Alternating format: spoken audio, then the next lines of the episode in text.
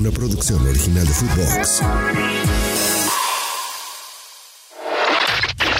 Footbox Today Sur, el podcast con las noticias de fútbol que tenés que saber. Derrota al Medellín. Atlético Nacional le ganó a Racing 4 a 2.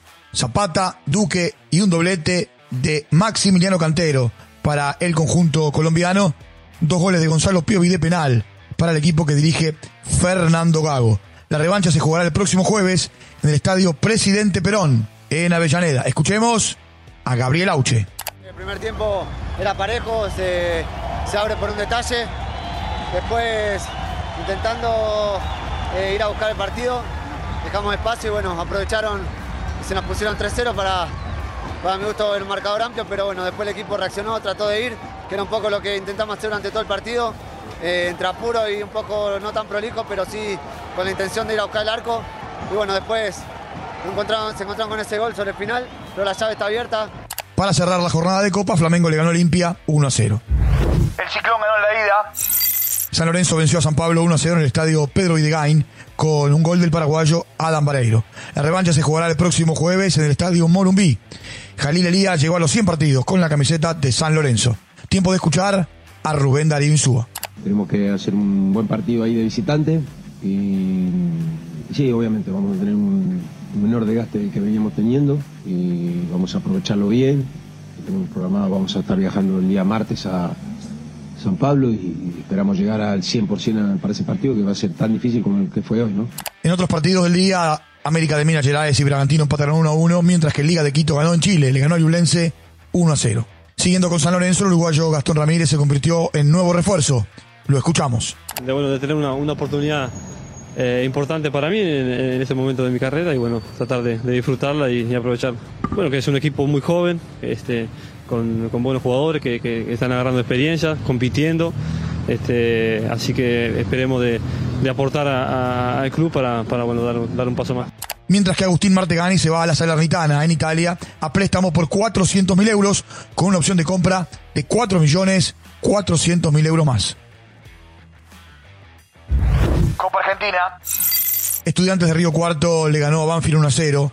Fue en La Plata y lo eliminó de la Copa Argentina. Nicolás Talpone marcó el único gol del partido y su rival en octavos de final será Defensa y Justicia.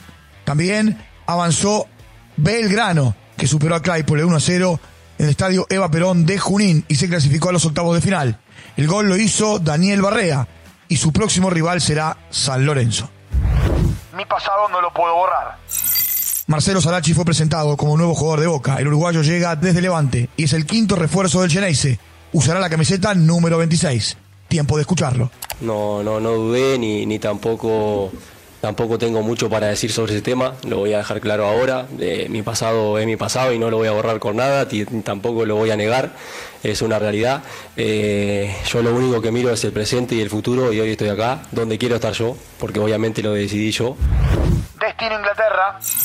Alejo Belli jugará en el Tottenham. Rosario Central y el equipo londinense llegaron a un acuerdo por 17 millones de dólares, más otros 6 en bonos y un 10% en una futura venta. Firmará por cinco temporadas. Viaja el fin de semana. Será el décimo argentino en jugar con los Spurs.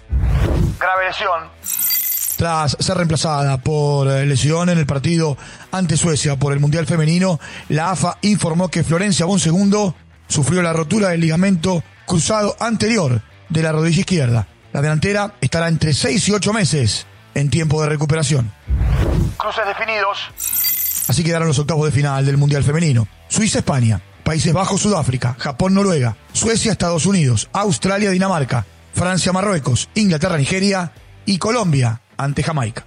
El Paris Saint-Germain le ganó al eh, Juvenbuk Hyundai 3 a 0. Doblete de Neymar, que no jugaba desde el 19 de febrero, y un gol de Marco Asensio con asistencia del brasileño. Manuel Ugarte jugó 27 minutos. Mientras que el Aston Villa le ganó al Lazio 3 a 0. Diego Martínez fue suplente y no sumó minutos. Emiliano Buendía, titular y jugó 45 minutos. Mientras que en el Lazio, Matías Vecino fue titular y jugó 69 minutos, mientras que Valentín Castellano entró en la segunda parte y jugó 45 minutos. Footbox Today Sur. Una producción original de Footbox.